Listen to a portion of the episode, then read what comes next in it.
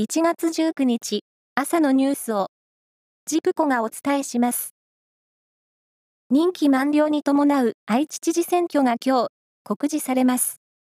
現職と新人の合わせて6人が立候補を予定していて、3期12年にわたる大村秀明知事の県政運営に対する評価が主な争点になります。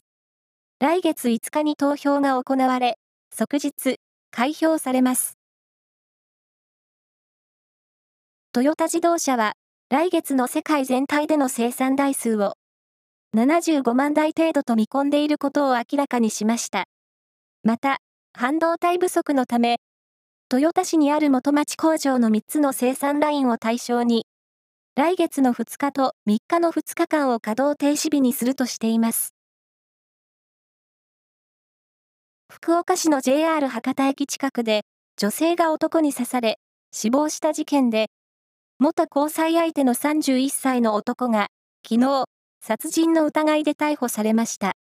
女性は、男に別れを告げた後も、待ち伏せや付きまといをされたとして、警察に複数回相談し、去年11月には、ストーカー規制法に基づく禁止命令が男に出されていました。警察の調べに対し、男は間違いないと容疑を認めているということです。去年、日本を訪れた外国人客の数は、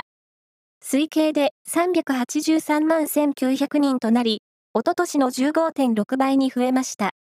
去年6月から観光目的の入国受け入れが再開されるなど、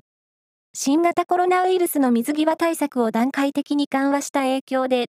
回復基調が鮮明になりました。今月実施された大学入学共通テストの平均点の中間集計が発表され、世界史 A、政治経済、生物、それに物理基礎の4科目が、前身のセンター試験を通じて過去最低となりました。得点調整の対象となる理科専門科目のうち、生物は物理と20点以上の差がついたため、